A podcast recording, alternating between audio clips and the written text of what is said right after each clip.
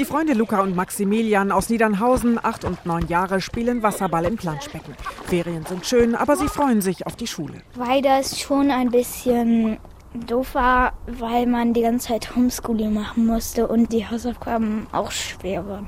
Also ich möchte gerne wieder in die Schule gehen, dass ich meine Freunde sehen kann. Anton, Hugo und Luis. Bis zu 25 Grundschüler, die in einem Raum rufen und rangeln, das könnten gute Bedingungen für das Coronavirus sein. Die Mütter machen sich Sorgen. Michelle Etz. Ich habe gerade vorhin auch mit einer Mutter gesprochen und da haben wir gesagt, dass wir Bauchweh haben, weil die alle jetzt im Urlaub sind und die alle wiederkommen. Und viele merken es ja auch nicht, wenn sie es haben. Ich habe Bauchweh. Janina Blöcher schaut auf tagesschau.de. Zwei Schulen wurden gerade in Mecklenburg-Vorpommern wegen Corona-Fällen geschlossen. Dort ist schon Ferienende.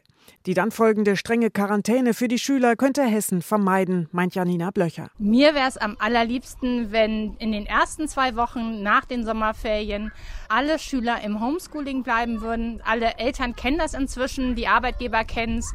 Es ist ein absehbarer Zeitraum und dadurch, dass die Kinder dann zu Hause sind, bricht nicht unweigerlich sofort eine Infektionskette los. Die Mutter hat ihren Vorschlag ans Kultusministerium geschickt. Die Antwort, man beobachte das Infektionsgeschehen. Sollten erneut Einschränkungen nötig sein, werde es die geben. Es gibt auch die andere Seite, Eltern, die sehr erleichtert sind, dass die Schule nächste Woche beginnt. Das Homeschooling war schon sehr anstrengend. Also wenn man jetzt noch selbstständig ist und will dann noch seinen eigenen Job dann irgendwo auch noch machen. Man hat ja eine Zusatzaufgabe gehabt. Wir sind ja gar nicht ausgebildet für den Schulbetrieb. Eine Lehrerin kann es natürlich viel, viel besser. Ayla, 16 aus Wiesbaden, kommt jetzt in die 12. Sie erzählt von guten Erfahrungen. Bei uns ist das so, dass man vor der Schule und auch nach der Schule immer die Hände waschen muss. Es gibt auch so bestimmte Richtungen, in die man läuft, sodass man sich nicht entgegenläuft und außerhalb des Unterrichtes die Maskenpflicht.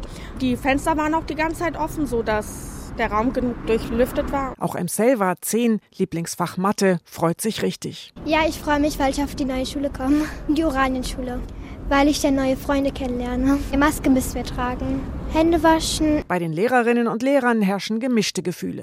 Musik- und Sportlehrer haben es wegen Corona besonders schwer. Eins meiner Fächer ist Musik. Natürlich werde ich den Unterricht ohne das Singen konzipieren müssen. Ich freue mich sehr darauf, meine Klasse wiederzusehen. Auch diese Lehrerin aus Eltville sieht ein paar Probleme. Da kommen ziemlich viele Busse auf einmal. Alle Schüler und Schülerinnen strömen raus. Bei uns sind zwei Schulen nebeneinander mit 1600 Schülerinnen insgesamt. Da wird es schon sehr eng, denke ich. Dann werden wir einen Weg finden müssen, wie wir mit den Pausen umgehen. Ihr Wunsch? Zum Schulbeginn halbe Klassen. Die Corona-Lage sei unübersichtlich, der Start mit allen eine Herausforderung. Andererseits sei es wichtig, dass die Klassen und auch die ganze Schule mal wieder zusammen sei. Ich wünsche mir natürlich, dass wir das hinkriegen.